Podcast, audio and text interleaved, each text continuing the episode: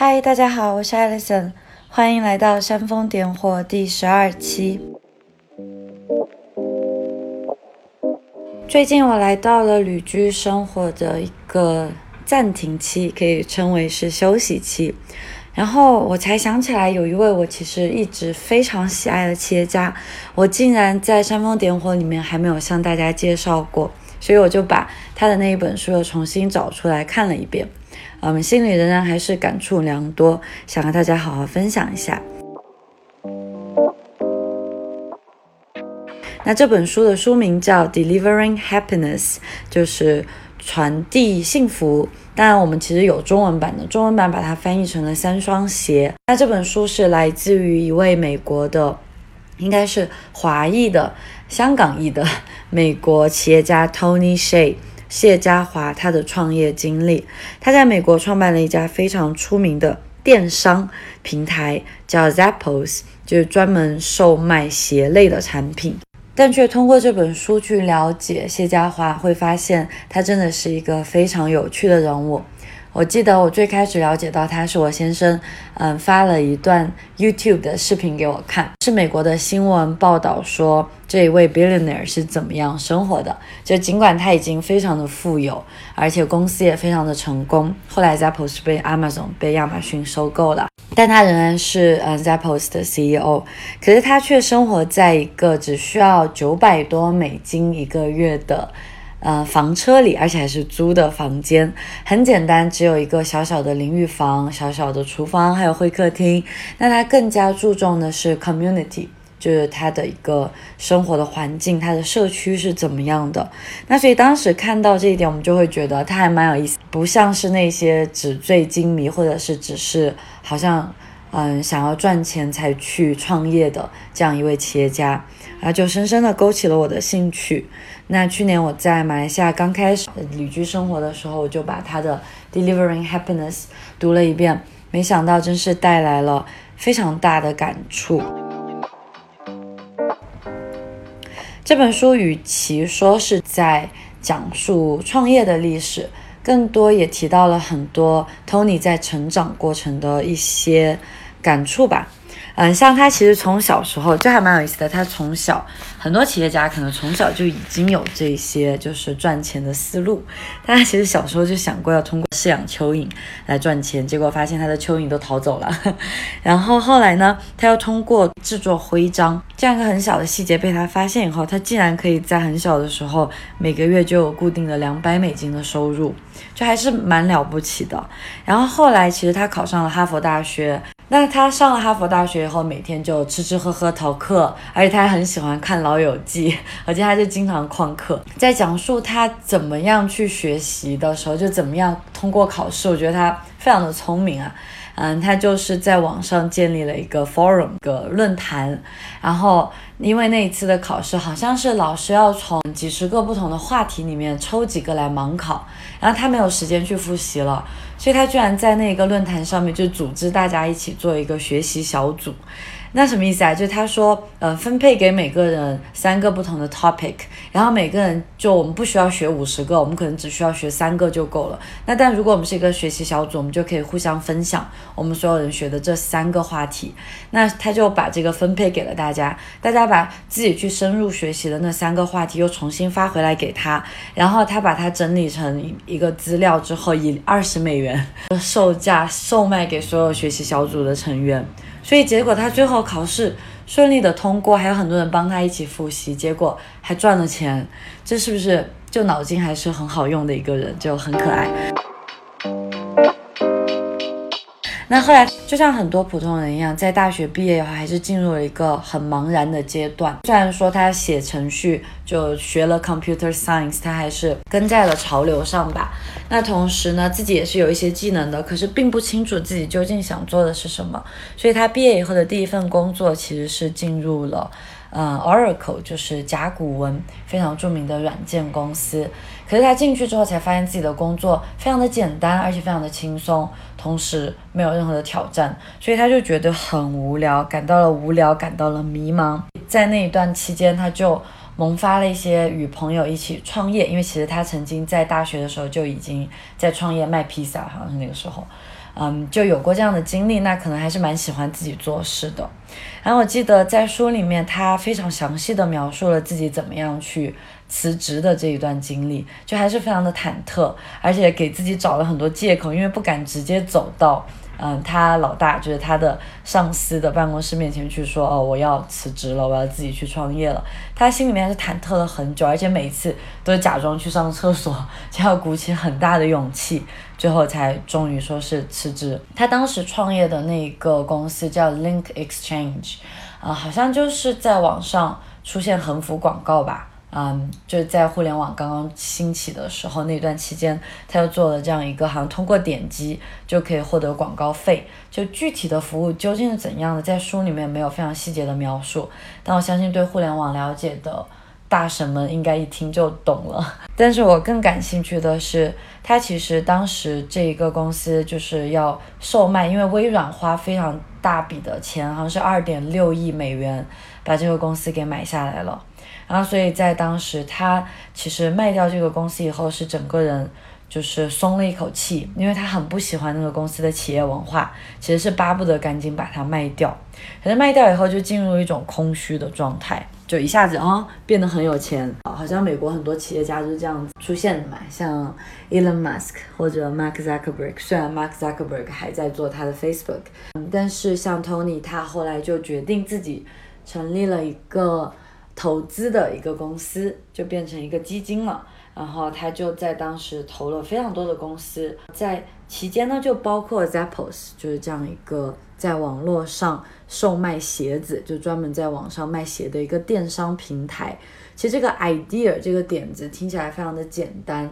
也不是那么的宏大，可是我觉得 Tony 他们这一群人就把它做的非常的有意思，因为 Zappos 在美国其实是以服务著称的。他有一个非常出名的故事，好像是有有人就肚子很饿，然后当时酒店里面也不再提供餐食了，他就很饿，他就给 Zappos 的客服打了电话，因为 Zappos 的客服真的就是你只要打进去就一定会接通到他们那里，而不像很多就是很多那些大型的公司，那个客服电话要等好久好久，然后要听很多等待音，这个都不好吐槽了。对我们中国大大多数的服务商都是这样的，就最后才能真正的找到客服。可是 Zappos 的客服就是随时待命，真的是一直在那里。而且，呃，那一位顾客他就打了这样一个电话，他要说我真的很想要披萨，就想肚子很饿。然后 Zappos 的客服就真的帮他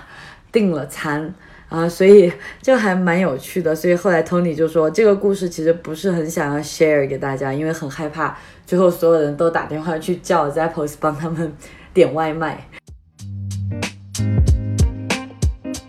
对，其实这个小小的故事就说明了。Zappos 它是一个怎样的企业文化？所以他们是以 service 就以服务，就对客户的服务为主的。不仅仅是客户，在书里其实也提到了很多他们是如何对待那些品牌商，就那些 vendors，因为他们其实是他们是大量的采购，从品牌商那里采购鞋，然后最后卖给消费者，所以他们其实也维护了很多品牌商的利益，而不像很多其他。电商就几乎是压榨型的，就是在和品牌去谈。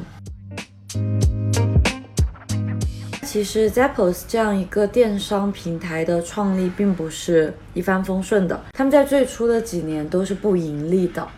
因为需要很多的库存，要投入非常大量的资金。Tony 其实并不是创始人之一，这个点子也不是来自于他的，但是他是最早对 Zappos 进行投资的一个投资方。而当在其他的公司都不看好 Zappos 的时候，他几乎是以一己之之力就把 Zappos 给救活了，而且他是直接参与到了 Zappos 的公司经营，还分享了自己很多的资源，甚至是他当时年轻赚了很多钱的时候买了很多房地产。然后在 Zappos 进入一些窘境，还有当整个经济形势都不是很好的时候，他以亏损的状态就亏损了百分之四十。把自己买的一个很大的 loft 卖掉了，然后这个变现之后，把所有的钱全部都投进了 Zappos，所以他是非常相信创始人他们的热情，还有他他也认为这一个商业模式是会成功的。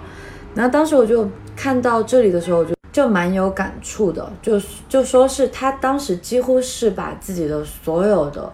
家产都赌上去了。其实他自己也很坦坦诚，他就想说。我二十四岁的时候创办的 Link Exchange 我变成了亿万富翁，不是 luck，就不是说我真的只是踩在了浪潮尖上，而是我真的有这个能力。所以我觉得他后来拼了命一样的要去把 Zappos 救活，很多时候也是他想要救活自己，或者是向世界去证明自己。而这一家公司应该是我所了解到的，我觉得最有意思的，或者是最适合去工作的一家公司。因为其实我为什么开始了旅居的生活，或者为什么我其实一直都可以说是没有真正的上过班，是因为我不是与国内的大多数的上班的环境契合。因为在我所了解到，不管大家是在国企还是在外企，好像所有人与同事之间的关系，与公司的关系。是很浮于表面的。许多的朋友在工作以后都告诉我说，可能与同事的关系真的不像说是在大学的时候交到的朋友那样子，而且大家可能会戴上面具，变成一个大人吧。那个是我在念书的时候最恐惧的一件事情，就是我希望我以后还是非常直面的面对自己，我都不说面对别人了，就是我觉得我不想要给自己戴上。一张面具去生活。当时我在读这本书的时候，我真的好想立刻就去 Zappos 工作呀！其实他们的企业文化还是非常有意思的，就非常的开放。而且 Tony 他分享了很多，就是他们创业的一些观念吧。就是在他心里最重要是一个企业文化。因为其实之前我有提到，嗯，Tony 他也很喜欢看《老友记》（Friends），这个应该是我们我们这一代的很多人都看过的一部非常长的美剧。在这一部美剧里面，那种友情应该是大家都非常渴望的。其实就朋友都住在周边，然后随时就去敲门，就去找他们一起玩，一起 hang out。那可是，在现实生活中，我们大家更多发现是毕业以后，我们的友情，我们都不说感情方面了，我们的友情生活方面是比较匮乏的。然后可能想要跟朋友建立像学生时代那样子的情谊是非常难得的。所以，嗯，对于 Tony 来说，他当时赚了很多钱后，他其实最先是买了一个很大的 loft 嘛，就我前面提到他把它卖掉了那个 loft。然后他把它买下来的原因，其实就是想要建立一个这样的 community，这样一个社区，就把自己所有的朋友全部都放在一起玩，想要过这样的生活。因为友情对他来说是非常的重要。那后来他发现，可是大家如果只是天天在一起 party，天天在一起聊天，没有什么 purpose，就没有什么生活的意义，没有什么前进的方向，这样子的小团体也很容易就解体，很容易解散。所以呢，他后来直接是把 Zappos 当做是一个他的生活圈子，当做是他未来的那个 friends 这样子的朋友圈子在打造。所以他很看重企业文化，也非常看重 Zappos 里面的员工就是是怎么样在互动。而他们在招聘的时候放弃了非常多。很有野心、很有抱负，但是很自私的人，所以他觉得说是宁愿放弃那些短暂、短时期可以给我们带来很大利润，但是长久来看可能会牺牲掉同事之间的关系这样子的候选人。当然，其实这本书里面都是他抽出来的一些分享啊，就有很多员工有分享自己在 Zappos 工作的一些经历，就真的能够感觉到 Zappos 给他们的更多是一个大家庭的那种感觉。虽然说 Zappos 是一个非常大的公司啊，Tony 他本人也是上了十亿级别的这样子的富翁，也就是说非常的成功，在商业上来说是非常的成功的，但它却让我更多想到的是，我也是在去年看到一本书叫 Small Giants。就是那些小小的巨人是什么意思啊？这这本书其实是讲了很多我们都没有听过名字的一些公司。那这些公司他们是 the companies that strive to be great，嗯，rather than to be big，就是不是想要把它做成一个大公司，而是想要把它做成一个伟大的公司。把更多的精力放在自己的员工，放在自己的企业文化，包括放在自己产品的品质上面。有这样子的公司存在，我就觉得。还是蛮心生感动的，可能这也是我在做我的一个小小品牌新 Awake，嗯的一个初衷。它给我带来了非常多的灵感，非常多的启发。也就是说，其实我的产品我可以做非做的非常多，我也可以把价格压得很低，然后就不停的换季，不停的上新，不停的换款式。可是我却更愿意说是为了找到一批非常好、非常质量非常。到的一批布料，我宁愿去等它个三百六十天，我都不愿意说我赶快的上新，然后赶快的去售卖，就是因为我希望新 Awake 这样子的一个非常小、非常迷你的一个，对于我自己来说很重要的一个品牌，它代表的更多的是品质，更多的是我对于真正最后用到了我的产品的人，他们的一个许诺吧的一个承诺。OK，这个是今天与大家分享的一位企业家。大家如果感兴趣，可以去公众号“新 Awake” 去找到这本书的 Audio Book，就回复 “Happiness” 就可以收到。我是 Alison，非常高兴可以在这里向大家分享我的所思所学。我也希望谢家华像带给了我。那样给你们带来了一些一丝丝的灵感，嗯，与对生活或者是对创业或者是对自己可能着手可以去做的一些事情的一些启发。那我们下一次见。